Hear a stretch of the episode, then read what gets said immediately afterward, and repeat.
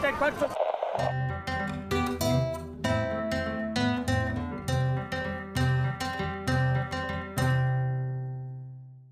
Bienvenidas y bienvenidos a El Zapato Aprieta, un podcast del Instituto de Investigaciones Sociales de la Universidad de Costa Rica que examina algunas de las raíces de las desigualdades en Costa Rica y en América Latina. Mi nombre es Ignacio Siles, soy docente e investigador de la Escuela de Comunicación de la Universidad de Costa Rica y hoy tengo el gran honor de conversar con la doctora Ellen Helsper sobre el tema de las llamadas desigualdades digitales. Profesora Helsper, bienvenida. Es un enorme gusto poder hablar con usted y de verdad desearíamos que esta conversación pudiera ser en persona. Sí, desearía lo mismo. Sería muy bien. Muchas gracias gracias por invitarme. No, gracias a usted. Y bueno, antes de iniciar la conversación, me, me gustaría tal vez presentarla em, ante nuestra audiencia. La doctora Ellen Hesper es profesora en el Departamento de Medios y Comunicación de London School of Economics, donde también dirige el programa de maestría en Medios y Comunicación. Sus intereses de investigación actuales incluyen los vínculos entre las desigualdades sociales y digitales, un tema sobre el que vamos a discutir bastante eh, hoy, la comunicación interpersonal mediada, los espacios digitales inmersivos y desarrollos metodológicos tanto cuantitativos como cualitativos en la investigación en comunicación. Recientemente, la profesora Helsper ha participado en proyectos de investigación como From Digital Skills to Tangible Outcomes,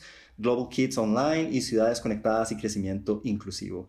Otros estudios en los que ha he estado involucrada también cubren temas como los juegos en línea, las aplicaciones móviles, en el comportamiento de las y los niños, el proyecto mundial de Internet, iniciativas sobre jóvenes en riesgo y tecnologías de comunicación y adicción a Internet, entre muchísimos otros. Así que nuevamente bienvenida, eh, es un honor poder conversar con usted y, un gusto poder escucharla. Tal vez podríamos comenzar como de manera más general preguntándole, bueno, ¿de qué hablamos cuando hablamos de desigualdades digitales? Bueno, es una terminología que tiene una historia más larga, pero para como contarle primero a dónde, dónde estamos ahora, dónde hemos llegado, es que como en general hablamos de la diferencia como sistemáticas entre grupos o regiones en las habilidades y las oportunidades de, em, de usar las tecnologías eh, de una forma como positiva, evitando los, como los resultados un poquito más negativos, digamos, y em, tanto ahora como en el futuro. Entonces, como una cosa de como poder participar en una sociedad digital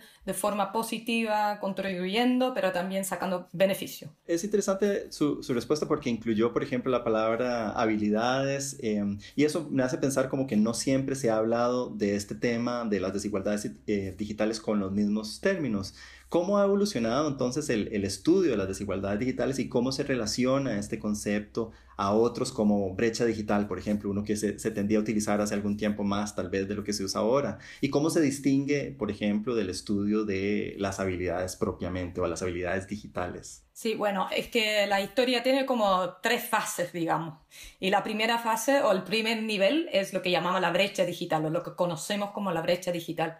Es como más la desigualdad o la diferencia entre grupos sociales entre eh, los que tienen acceso al Internet y que no tienen acceso al Internet, como de forma muy básica. Ahí también se puede distinguir un acceso de buena calidad, de buena como velocidad y todas esas cosas, pero este del acceso. Ahí se empezó. Después había una fase en que se dieron cuenta que el acceso mismo no es suficiente como para contrarrestar algunas de las desigualdades sociales en términos de usar las tecnologías de forma beneficiosa. beneficiosa.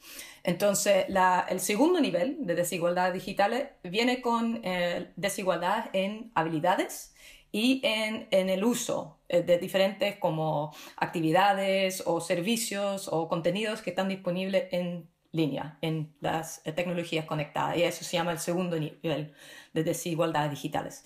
Y ahora, como recién estamos entrando como una discusión más allá incluso, es, eh, es el, como las desigualdades en términos de los resultados tangibles en el proyecto que trabajamos que se llama From Digital Skills to Tangible Outcomes, se trata justo de todo este proceso, es que ahora encontramos que incluso con las mismas habilidades y el mismo tipo de acceso, usando los mismos servicios, aún vemos que algunos grupos en la sociedad tienen diferentes como resultados del uso o de la digitización de la sociedad. Entonces, incluso con ese mismo nivel vemos desigualdades entre individuos y grupos eh, en los resultados tangibles, los beneficios y los riesgos que corren em, de, de usar las tecnologías o que vienen con la digitalización de la sociedad.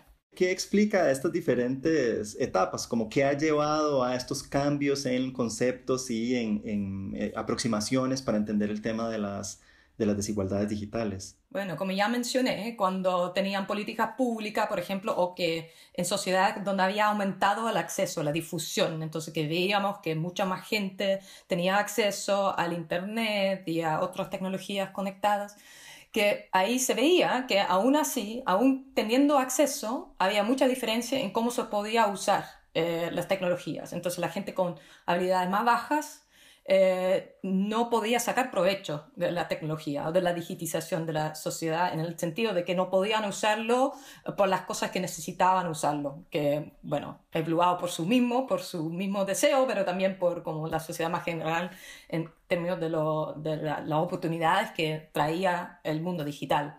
Entonces ahí se dieron cuenta de que acceso sin habilidades o sin el contenido específico que necesitaban diferentes grupos, Em, los servicios que necesitaban eh, diferentes grupos, la inclusión, la, desigualdad en ese sentido seguía persistiendo y se veía eso en términos de como la, la intervención. Entonces le dieron acceso y al final la gente no usó la tecnología o no sabía usarlo de una manera que le traía o como le daba acceso a esas oportunidades.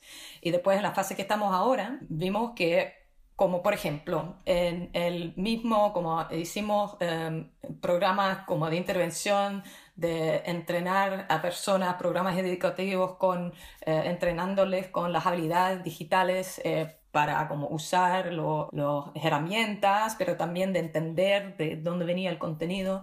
Y digamos que, por ejemplo, el mismo, la misma acción o la misma experiencia en línea, por ejemplo, ser rechazado para un trabajo, digamos, eso tenía consecuencias muy diferentes para las personas como de recursos más bajos, que, o con menos, eh, un nivel de educación más bajo, em, que para gente que tenía un nivel de educación más alto y eh, como más recursos. Y eso tenía que ver con la manera, por parte, la manera que estaban diseñados estos espacios digitales, digamos, de, de ofrecer trabajo, de cómo se reaccionaba, que era una forma de diseñarlo que correspondía mucho más al mundo diario de vivir de las personas de, de estratos más altos y que además, aparte de eso, es que la experiencia de ser rechazado era una experiencia mucho más personal para la gente que tenía como que tenía recursos más bajos, nivel de educación más bajo, porque era otra confirmación de que ellos no valían, que pensaban que había una persona detrás del, del computador que le estaba rechazando personalmente a ellos,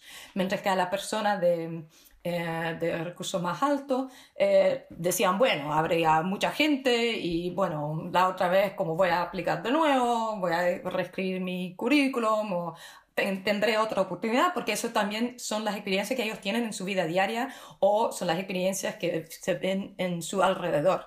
Entonces, cuando más avanzamos, más al tercer nivel, vemos que la, como, las explicaciones como de, de, las causas y las consecuencias de la desigualdad digital eh, son mucho más complejos cuando ya llegamos al tercer nivel. Entonces ahí también yo en general hablo de la las desigualdades sociodigitales y no tanto solamente de los digitales, que vemos más al primer y segundo nivel, que ahí las la desigualdades sociodigitales están mucho más mezclado y crea como un problema mucho más complejo que es em, social, tanto como digital, como para poder solucionar, si eso es lo que queremos, obviamente, crear una, ciudad, una sociedad más, más igual, con oportunidades iguales y como bienestar igual entre los diferentes grupos. Sí, a, propósito de ese concepto de desigualdades sociodigitales, que es uno que usted emplea en sus trabajos, em, me hace pensar como que el, tema de las desigualdades que se expresan en Internet tienen raíces a su vez más profundas. Entonces, ¿cómo entender esa relación entre las desigualdades fuera de Internet, si es que existe una división de ese tipo, y sus expresiones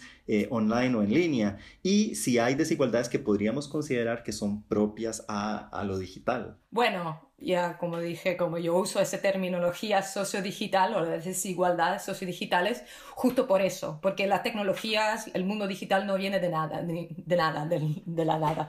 Son creados por humanos eh, y, están como entremezclados o llegan a una sociedad que ya tiene una historia muy larga de desigualdades eh, socioeconómicos, socioculturales y todo eso. Entonces no podemos ver la tecnología como una cosa separada al mundo social digital tangible que tenemos em, eh, en, en, nuestra vida, que tiene muchas historias. Así que un, un modelo con que trabajamos nosotros en, los proyectos, un modelo que yo desarrollé em, en, en el 2012, lo publicamos, que es un modelo de campos correspondientes. Entonces lo que vemos es que las desigualdades digitales como, corresponden a las desigualdades que hay en la sociedad tal cual en diferentes campos. Entonces, por ejemplo, si una persona o en una sociedad hay mucha desigualdad um, socioeconómica y una persona tiene bajos recursos económicos, cuando le dan acceso al Internet y como quizá le entrenemos un poco, eh, como tiene la oportunidad de adquirir habilidades digitales, para lo que va a usar el Internet o la tecnología, lo más probable no va a ser para las cosas económicas. Como si una persona no tiene recursos económicos, es muy difícil usar la tecnología para aumentar los recursos económicos. Pero si esa misma persona, por ejemplo, tiene recursos sociales, es que tiene una red social o una vida familiar comunal muy fuerte, con muchos contactos, lo más probable es que le vamos eh, como le vamos a dar acceso y cuando eh, adquiere em, habilidades, ahí va a aumentar sus recursos sociales. Entonces vemos que, eso es, la, es como la interacción entre los, los recursos o las desigualdades sociales que tienen y eh, los recursos que tienen en términos de digitales, que va a usar esas oportunidades para aumentar los recursos que ya tienen. Y eso tiene que ver con, con el tipo de intervenciones o cómo estamos diseñando las tecnologías. Entonces, en ese sentido hablo de lo sociodigital. Hay algunas cosas por ejemplo, en el libro yo em, divido el libro como en capítulos que tienen que ver con estos diferentes campos que hemos identificado. Uno es lo económico, el otro tiene que ver más con educación, el otro tiene que ver más con eh, participación cívica o política, eh, el, el, quinto es más como esos recursos sociales de que les hablé justo ahora. Y el quinto tiene que ver más con la creación de contenido o la producción de contenido en, este mundo digital. Y lo que vemos es que como las la, desigualdades propias a lo digital, que, que, vemos una desigualdad que empiezan a existir en el mundo digital, que, que tienen su conexión con lo social, pero que, que tienen una cosa un poquito más allá de lo que ya hemos conocido, son más en esas, esos campos sociales eh, y de producción de contenidos. Que ahí vemos, aunque está muy interlazado, pero ahí también vemos algunos cambios que alguna gente que tenían muchos recursos o que tiene una posición de poder en la vida como, eh, como fuera de, lo digital, a veces eh, empiezan a como eh, adquirir recursos o habilidades más que nada que, que antes quizás no tenían tanto de, de, habilidad de participar. Aunque la desigualdad en los resultados tangibles siguen siendo fuertes en ese campo, vemos que la, la desigualdad digitales en términos de habilidades y de lo, del acceso a veces ahí no es tanto la desigualdad. Em, entonces ahí vemos unos cambios que alguna gente que quizás tiene muchos recursos, em, a veces como, em, eh, como históricamente tiene muchos recursos, a veces en esos campos no lo tienen tanto. Yo creo que otra cosa que es importante entender es que esto no son cosas aisladas, aunque esas relaciones son como más fuertes entre los campos correspondientes, que igual la gente que son procesos cumulativos y como secuenciales. Entonces, aunque sea así, que son distintos, igual la gente que históricamente ha tenido una acumulación de desventajas como socioeconómicos, socioculturales, de exclusión cultural, de, tener muy bajos recursos sociales en, en, términos de estar aislados socialmente o psicológicamente, en general estas cosas vienen juntos, ¿no? No es como, no es que una persona tiene los recursos económicos y la otra persona tiene lo social, pero lo vemos acumulando también en el mundo eh, como, bueno, principalmente en el mundo social, no digital, pero vemos que eso tiene un efecto acumulativo también en el mundo digital. Entonces, aunque haya que distinguir entre los diferentes campos, en general, gente que tiene una desventaja en un campo también lo tiene en el otro. Y lo secuencial en esto es que la gente, en general, la gente que tienen dificultad de tener acceso, también son, son las mismas personas o grupos que tienen dificultad de adquirir habilidades o de, que, haya contenido disponible que sea adecuado para ellos y después como también dificultades en traducir todo esto en esos resultados tangibles de que estamos hablando al tercer nivel. Entonces, aunque se puede separar, igual es un proceso secuencial y cumulativo que si no tenemos cuidado, amplifica las, las, desigualdades con un grupo que en algunas publicaciones hemos llamado así como el digital underclass en inglés, ¿ya? Entonces, el, como un subestrato social, socioeconómico, em, con la digitización de la sociedad. Entonces, es un proceso complejo no es una cosa tan fácil como decir, bueno, es el acceso a, las habilidades, resolvemos eso, resolvemos eso, ya resolvemos lo social y lo digital también, pero hay procesos que, que dependen del campo, depende del nivel de la desigualdad.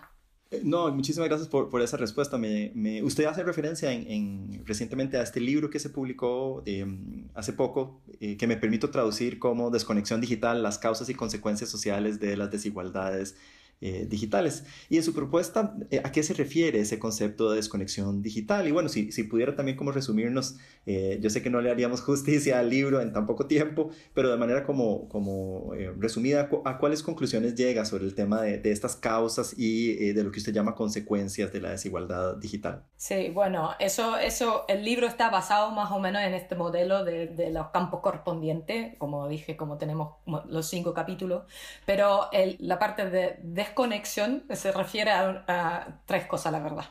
Uno, a la desconexión entre lo digital y lo, uh, como eh, en términos de, la gente que esté desconectada, así, pero desconectada en diferentes maneras, ¿no? En términos desconectada podría ser en términos de acceso o desconectada, no se pueden conectar al mundo digital por falta de habilidades o por falta de contenido, no pueden participar, entonces están desconectados de esa forma. O la otra parte, como en, el...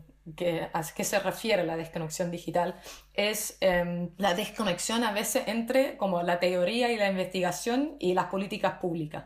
Entonces, como el conocimiento esté, pero a veces como la desconexión es con la implementación y la evaluación de proyectos que en este campo, de políticas públicas en este campo, en que hay, tienen el conocimiento, después ya no traduce en mejores como intervenciones, políticas públicas que de verdad pueden ayudar a mejorar la desigualdad más en general.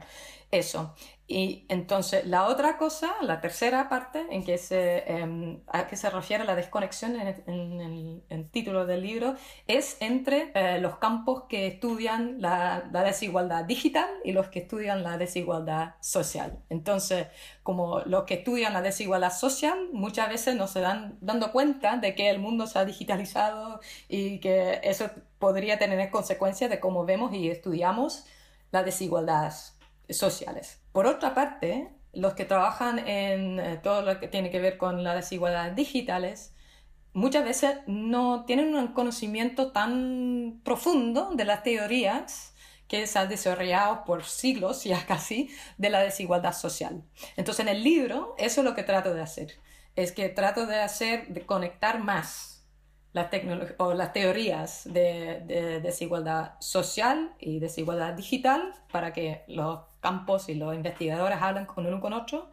El otro es que trato de empezar una conversación entre los que diseñan políticas públicas y hacen intervenciones en este campo. Y la tercera parte en entender mejor todo este proceso de cómo son, cuáles son las diferentes barreras y cosas que, o obstáculos que previenen a que alguna gente pueda participar de forma positiva en, un mundo que se está digitalizando muy rápidamente ahora. Eh, estamos conversando con la doctora Ellen Helsper sobre el tema de desigualdades digitales. Vamos a hacer una pausa aquí y regresamos muy pronto para profundizar en algunos de los temas que hemos venido discutiendo.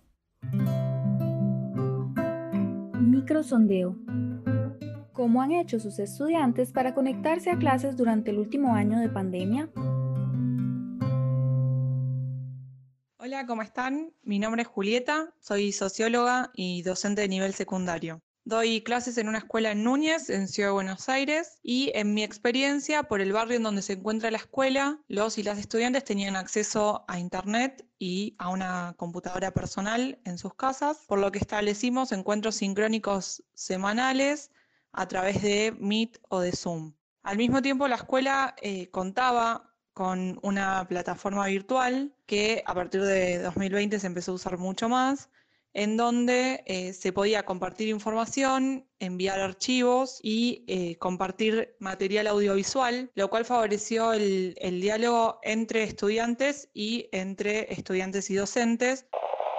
A nivel de soporte técnico, mis estudiantes, de acuerdo a lo que han dado sondeando con ellos, están usando lo que es eh, la computadora, pero también el celular. Al menos al principio había más uso de celular y poca computadora. Hoy la situación ya está más equilibrada, aunque tenemos un, un número importante de estudiantes que están usando solo celular ¿va? y este, pagando saldo, famoso sistema de prepago. Y eso, quieras o no, genera una limitación. Creo que producto de esta situación es que algunos este, ya en, en este ciclo al menos van retirándose de la, del estudio, deserción. Se inició inmediatamente mandando el material de las materias por medio de la plataforma de la aplicación del WhatsApp con un grupo de padres. Después el Ministerio de Educación Pública nos dio el asesoramiento con la plataforma Teams y se, este, se abrió el correo a todos los estudiantes, el correo MEP, y ya se empezaron a dar las lecciones virtuales mediante la plataforma. Los estudiantes que no pudieron conectarse, entonces este, se les daba cada mes el material fotocopiado a los padres de familia. Cada mes que venían por los alimentos a la escuela, se les enviaba el material fotocopiado con las guías de trabajo autónomo en general, en, términos didácticos, incluso te diría que, nos permitió innovar un poco. Digo, la, la UBA se, adaptó un poco a la modalidad virtual y, te decía, bueno, didácticamente nos, nos, permitió apelar a otras herramientas que a veces en la presencialidad eh, se dificultan, digo, presentaciones, eh, documentos audiovisuales y demás, que eso es como la parte buena, digamos. Después, bueno, sí, en la UBA a veces la herramienta para dar clases eh, sincrónicas, eh, en este caso nosotros eh, los docentes no, la teníamos garantizada por la universidad, con lo cual hubo que recurrir en general a, Google o a, cortar los Zooms dentro de los 40 minutos que te permite la plataforma ¿no? de manera gratuita.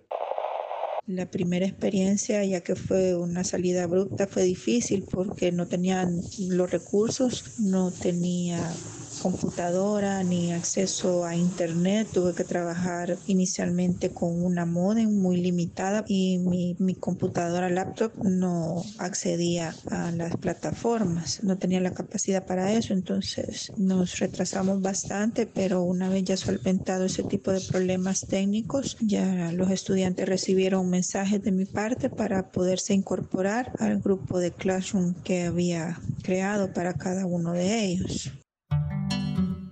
Estás escuchando el primer podcast sobre desigualdades en tiempos de pandemia, donde el zapato aprieta aún más.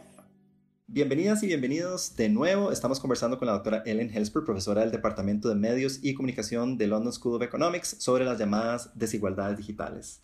Eh, hasta el momento hemos venido hablando sobre este tema como de, una perspectiva como más general, eh, pero también uno podría como añadir alguna especificidad a, esta conversación y eso es una de las cosas que me gustaría que hiciéramos en este, en este bloque. Por ejemplo, cómo comprender el fenómeno de las desigualdades digitales en perspectiva global. Y un tema que nos interesa para, eh, desde la perspectiva de este podcast es qué particularidades tiene América Latina específicamente respecto de este fenómeno a nivel global. Bueno, el, eh, como lo global es que hasta ahora hemos hablado mucho de la desigualdad, o hemos hablado más que nada de las desigualdades entre grupos de personas dentro de una sociedad. ¿no? Entonces, por ejemplo, la gente que tiene recursos socioeconómicos más altos o más bajos, o que, que han sido discriminados, excluidos social o socioculturalmente. Cuando lo vemos en perspectiva global también, eh, y eso es otra cosa que hago en el libro, es que podemos comparar regiones del mundo, que a veces se habla del, del, eh, del, Global South o del Global North, o de como países en desarrollo, en medio desarrollo, o cosas así. Entonces ahí también vemos esos procesos que algunos países, y eso es interesante cuando lo vemos al nivel global, es que algunos países pueden tener muy, bajo, muy pocos recursos socioeconómicos o en el sentido de no haber tenido tanto poder en el, históricamente en el mundo, que con la digitización se accelen un poco y, o se acercan eh, más a, a, otros países que em, quizás históricamente han tenido una posición de poder o recursos socioeconómicos más altos aunque lamentablemente en general esto no es el proceso y vemos una replicación o amplificación de las desigualdades que ya existían. Entonces, eso como más lo global. Entonces, podemos también ver indicadores a nivel nacional, como eh, los índices de desigualdad de países, como el, el Gini, ¿no? el, el índice de desigualdad socioeconómica, o la desigualdad de género en un país o la desigualdad eh, eh, de otro tipo de cosas, de, como de educación y nivel socioeconómico. Y como esos como indicadores a nivel nacional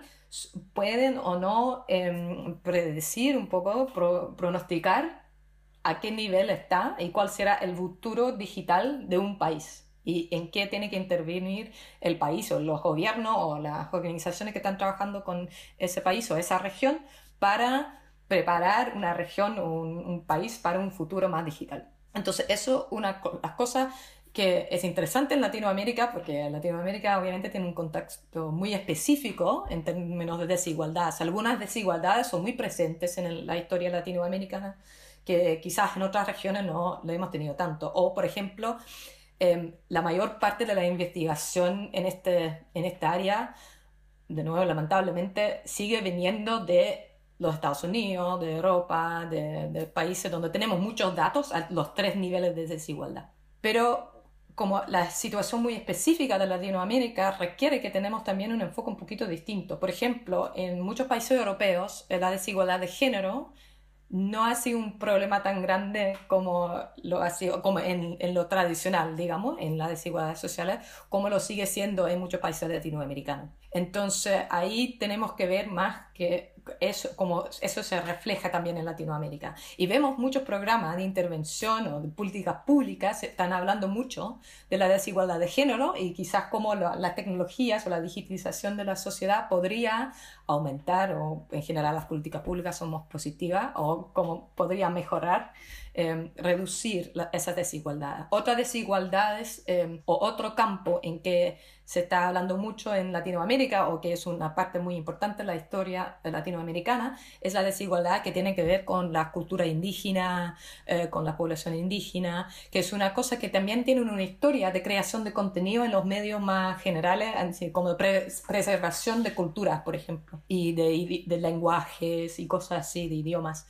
Y eso también se ve reflejado en el, que hay programa de intervención en una atención o una, una conciencia en Latinoamérica de esos temas que quizás no se ve tanto en, en otras partes del mundo. Entonces, eso es interesante porque eso influye también en, esa desconexión de que hablamos, de como toda la teoría y la investigación que se está haciendo, como que se enfoque mucho en, el, en, en, ciertos temas que quizás en Latinoamérica no son tan, o son relevantes, pero no son relevantes en la misma manera. Entonces yo creo que, que eso es un tema importante.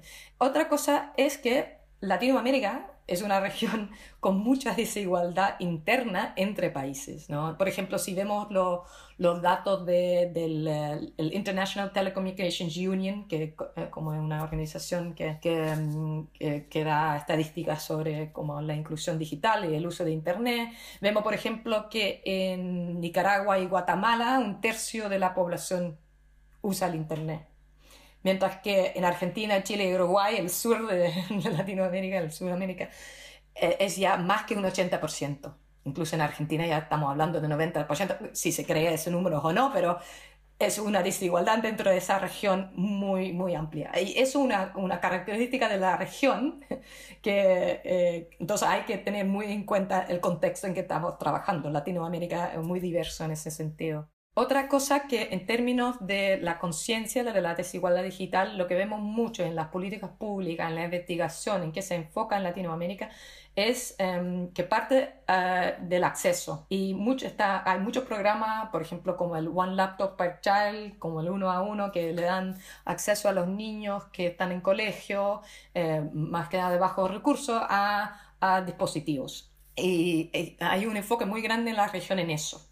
Entonces, y hay muy pocas o menos programas o conciencia de como las consecuencias de desigualdad en habilidades, aunque sí hay algo, dependiendo de la región, y incluso menos de la, como la participación y como la desigualdad en términos de contenido y cómo están diseñados los contenidos para diferentes grupos, para como promover la participación de diferentes grupos. Y eso es bien interesante porque igual en Latinoamérica hay una, una historia de activismo al respecto de desigualdad muy fuerte políticamente también, hay movimientos muy fuertes, pero como ahí hay una desconexión que esas organizaciones, esos movimientos, como no están incorporando tanto esto del tema digital y entendiendo cómo la falta o como eh, quizá el nivel de habilidades más bajas en ciertos grupos o los grupos con que están trabajando podría influir eso. Entonces están ahí hay unas cosas específicas en la región, tanto en términos de conciencia de los diferentes niveles de desigualdad,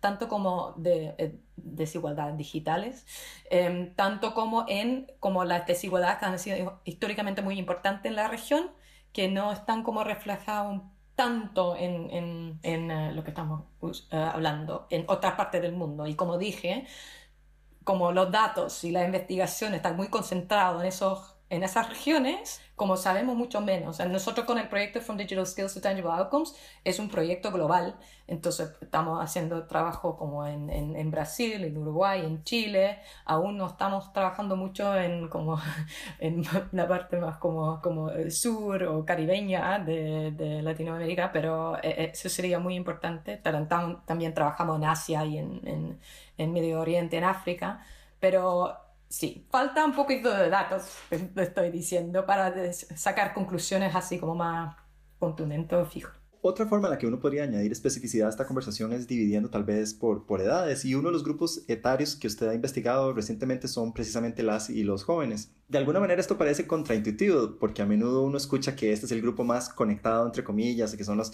llamados nativos digitales también entre comillas.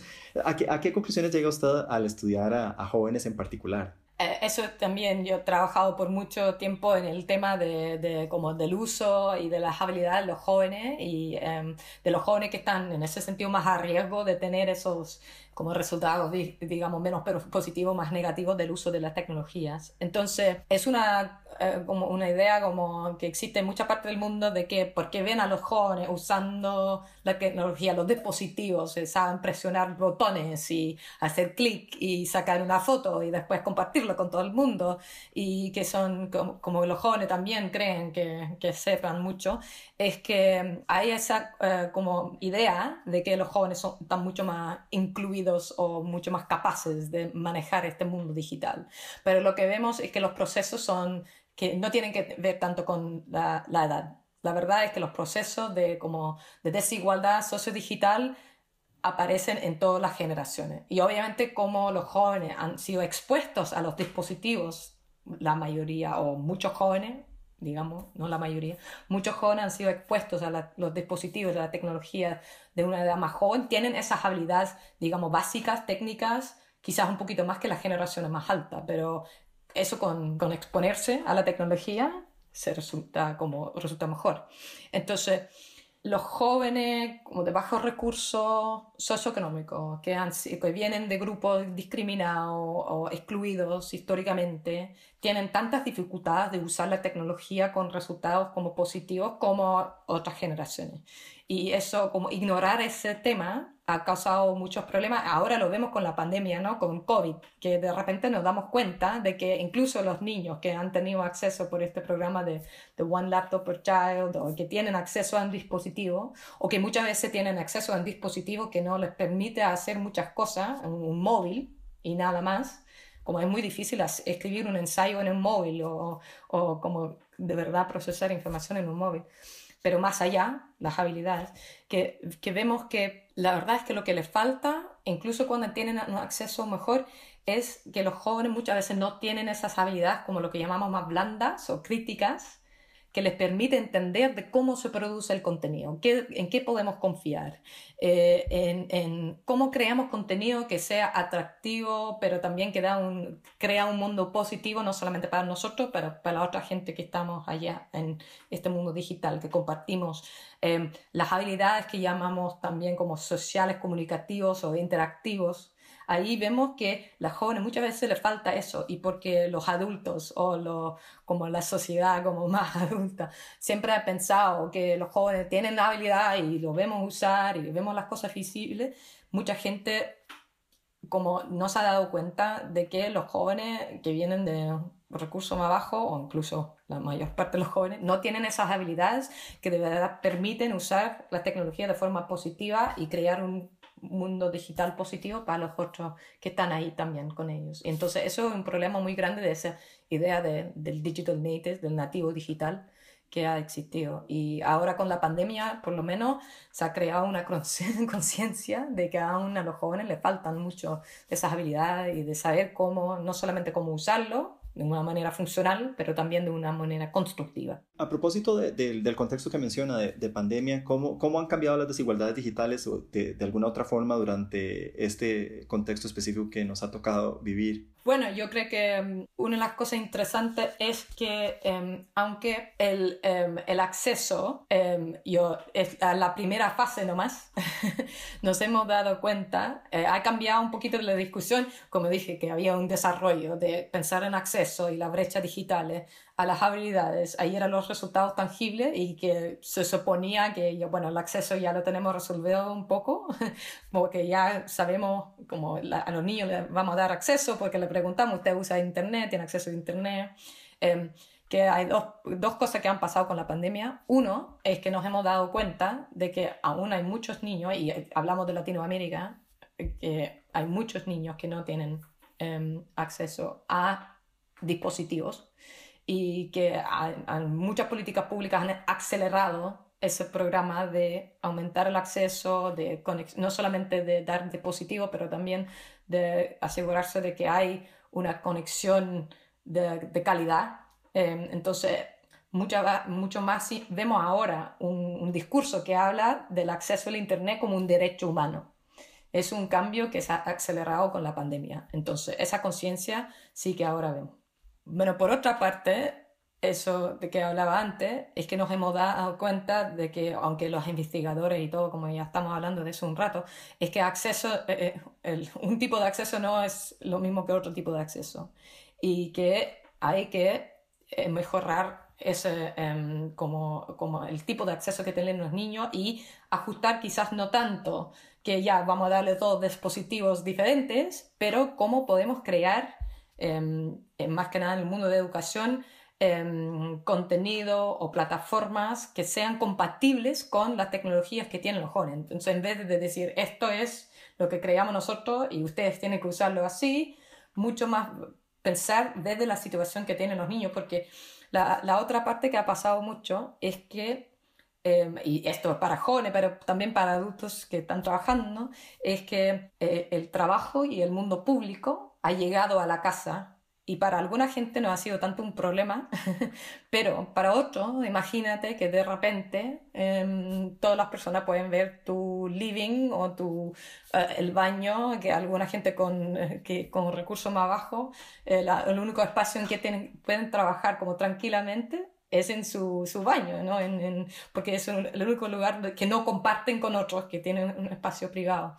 Entonces, Em, ahí hemos visto de que incluso cuando tienes acceso y cuando tienes em, como incluso cuando tienes algunas habilidades más es que nos hemos dado cuenta de la realidad muy distinta en que viven las personas em, socialmente pero también digitalmente. Entonces que esa misma interacción que yo tengo con el Zoom que puede ser una experiencia muy distinta para mí, aunque estamos todos en el mismo espacio digital, que para otra persona que esté en su baño tratando de, y con niños gritando al fondo, o con su papá o su hermano que también quieren usar el dispositivo. Entonces, yo creo que ha creado una conciencia, aunque no lo hemos traducido tanto ya en políticas públicas, pero, o en, como en soluciones, que eso como, eh, como entrelacen las cosas sociales y digitales mucho más. Entonces, eso de que lo público que haya venido a lo digital, eh, o a lo, a lo privado en términos de la vida diaria, es una parte importante. También hemos visto, y eso lo hemos visto mucho en Latinoamérica, que porque en países donde aún hay muchas oportunidades de hacer las cosas de forma no digital, Entonces tú puedes pagar tu cuenta, tú puedes hacer todas las cosas de forma también eh, no digital, análogo, digamos. Vemos que durante la pandemia se ha creado dos sociedades un poquito más aparte, ¿no? Paralelos. Entonces, toda la gente que pueden trabajar desde casa, que pueden tener acceso, que tienen las habilidades, el contenido, va en línea y lo hace allá, mientras que las otras personas que no tienen esa oportunidad, porque no tienen el tipo de trabajo que se puede hacer de casa, y no tienen las habilidades em, o los recursos para poder usar la tecnología para hacer estos mismos tipos de cosas, se va y viven como casi mundos paralelos. Entonces, en algunos sentidos hemos visto una conciencia como más grande, pero por otro lado hemos visto una brecha o una separación, una segregación entre los que se sienten cómodos y pueden vivir en ese mundo digital y los que no. Y eso también se ve en otro campo, que es como la, última parte de la, esta respuesta un poquito más larga a tu pregunta, es que como muchas de las interacciones que vemos en el mundo digital ahora, como en el mundo laboral, tanto como educación, se deshacen a partir de plataformas sociales que enfocan mucho en el individuo, que dan espacio, que, que como eh, promueven los que participen más, que tienen la voz más alta, más fuerte, que se sienten más cómodos en participar socialmente, le han dado una plataforma a la gente o ha aumentado la participación de la gente que se sienten cómodos en presentar sus ideas, de estar ahí em, y, que otra gente les escuche, que otra gente que, está en silencio. Entonces, esa parte recién estamos descubriendo que eso puede causar una, una desigualdad digital que no habíamos visto tanto antes cuando la gente sigue, seguía teniendo muchas más interacciones distintas y diversas en su vida diaria con sus colegas, con sus... Em, con, su, con otros estudiantes em, y otras personas en la vida diaria que no estaban tan enfocados en esa habilidad de comunicar y de presentarse de una forma como em, en una plata, plataformas como lo han diseñado ahora. Entonces, es una parte muy interesante y se ve ahora que está saliendo recién em, más investigación. Y eso, como, eso corresponde mucho más con los últimos dos capítulos del libro, ¿no? con, con esa desigualdad en el campo social y creación de contenidos. Y que ahora vemos que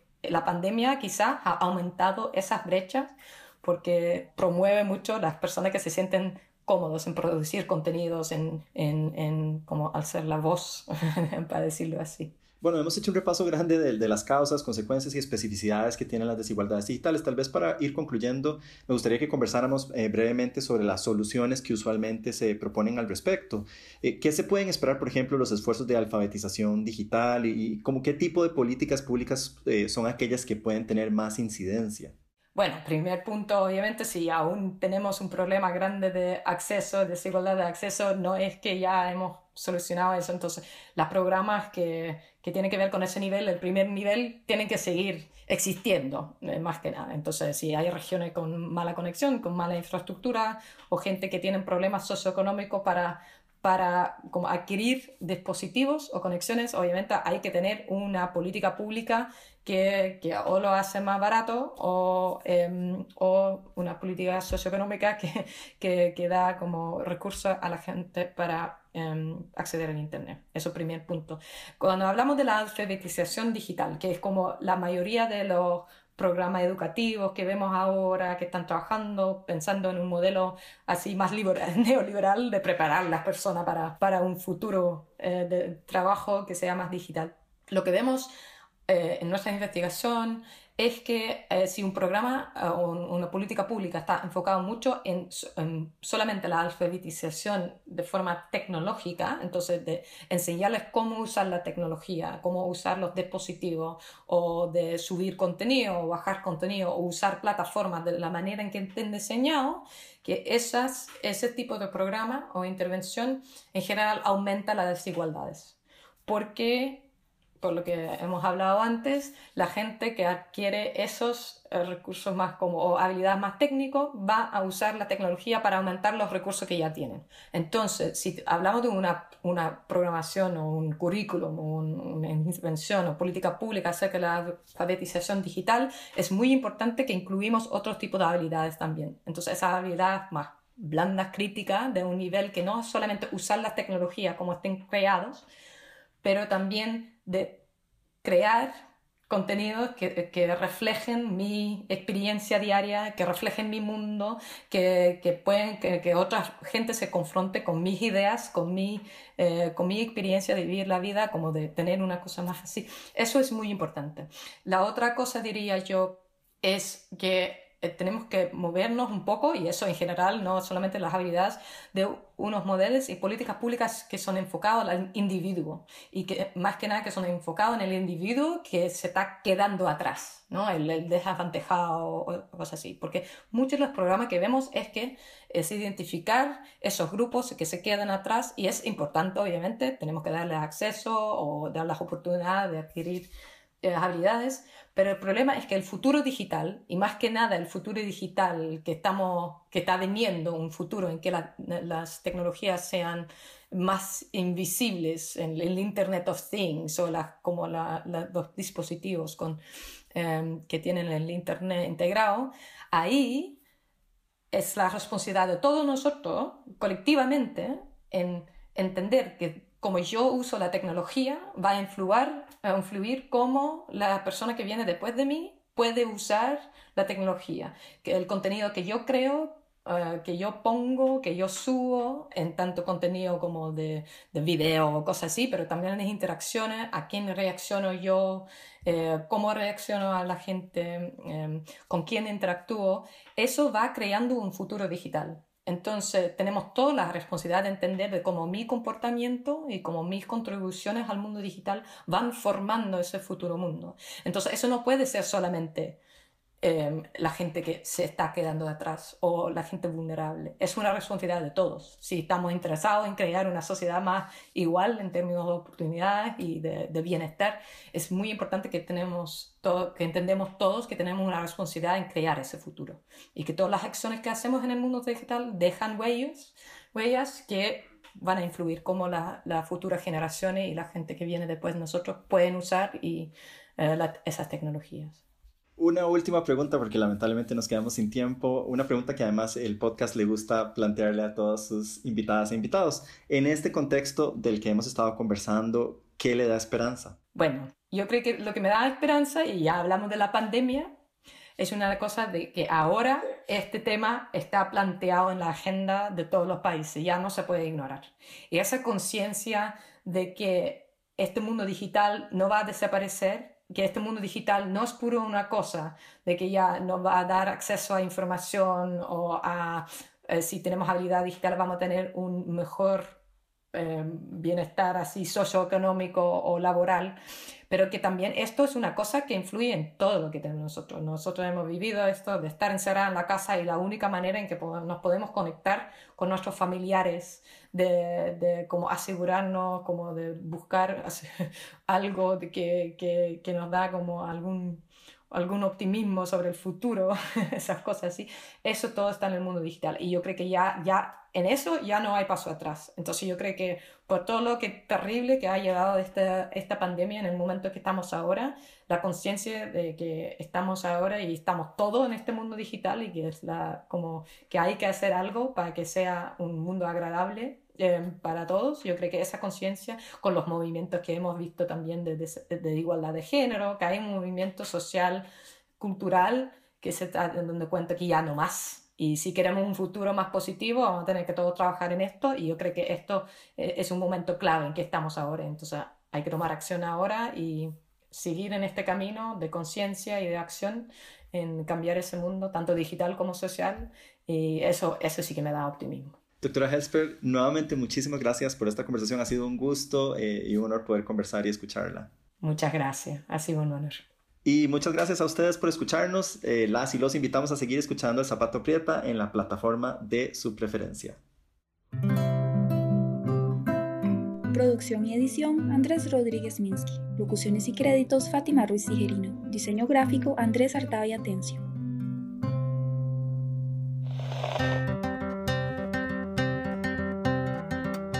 Muchas gracias por acompañarnos. Les invitamos a escuchar todos nuestros podcasts en su plataforma favorita.